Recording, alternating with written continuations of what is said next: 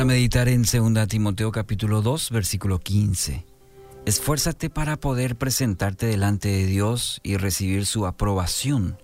Sé un buen obrero, alguien que no tiene de qué avergonzarse y que explica correctamente la palabra de verdad.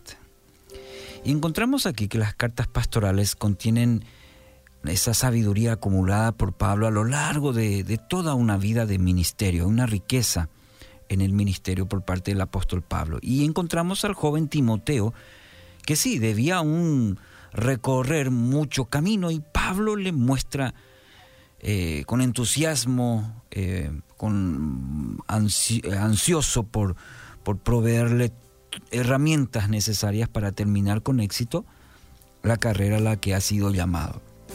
Y en el texto de hoy examinamos que esta exhortación, sí, lo exhorta a que demuestre intensa diligencia en presentarse delante de Dios, de modo que reciba la aprobación de la aprobación de Dios.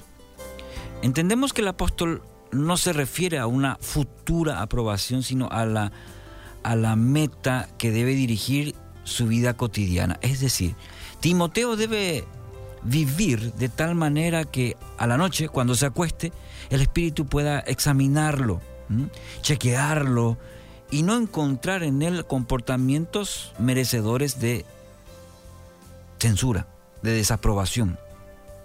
Ahora, el detalle a, a tomar en cuenta es que debe presentarse delante de Dios.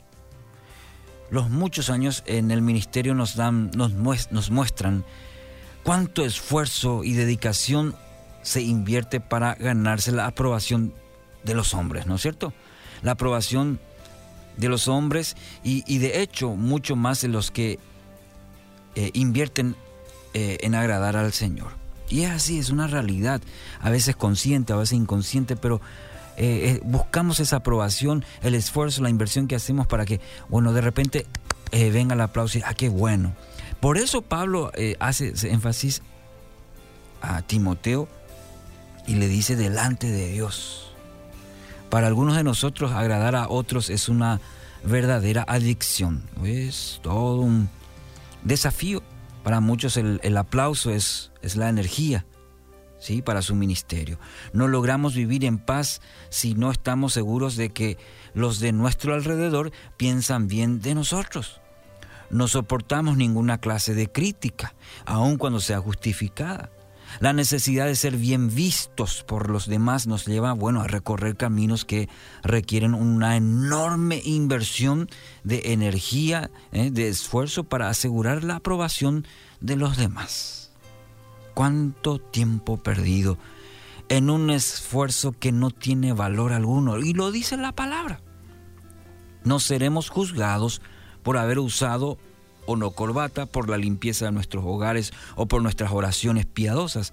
Dios examinará el esfuerzo que invertimos en agradarle solamente a Él, aun cuando esto eh, signifique la reprobación de otros, inclusive de aquellos que más amamos. Sí, así, ese es el espíritu de esta carta del apóstol Pablo a Timoteo. Seguramente esta es una de las razones por la que Pablo en estas dos epístolas exhorta cinco veces a Timoteo a que evite las discusiones necias. Sí, porque si los hombres no son los que nos aprueban, ¿por qué perdemos tanto tiempo intentando demostrar que somos inocentes, que no nos entendieron, que su lectura de tal situación es injusta, que en realidad quisimos decir otra cosa o que nosotros no somos como ellos nos perciben? Mucha energía derrochada, cuánto desgaste para algo de tan poco peso. Y Pablo en efecto le está diciendo a Timoteo, vive con los ojos puestos en el Señor. No hagas nada que te lleve a bajar la mirada cuando Él te mira, cuando Dios te mira. Que tus palabras alegren su corazón. Que tus obras señalen que Él es tu Dios. Que tus actitudes reflejen el amor generoso e incondicional que tiene hacia todos. En todo, busca que Él pueda decir de ti, como dijo de Job, ¿te has fijado en mi siervo Timoteo? Y ahí ponerle tu nombre, Miki, Efraín, Ramón, Juan, María. ¿te has fijado en mi siervo? Es el mejor hombre de toda la tierra. Es un hombre intachable, de absoluta integridad. Tiene temor de Dios y se mantiene apartado del mal. ¡Wow! Ojalá. Ese es el desafío, ese es el proceso, el trabajo que tenemos que dejarlo en nuestra propia vida, como la vida de Timoteo. La recomendación de Pablo también es para vos, para mí. Y ojalá Dios se refiera así de nosotros. Estar en Cristo es la fuente de la vida del cristiano. Ser como Cristo es la corona de su excelencia. Y estar con Cristo es la plenitud de su gozo. Lo, escribió alguna vez Moody.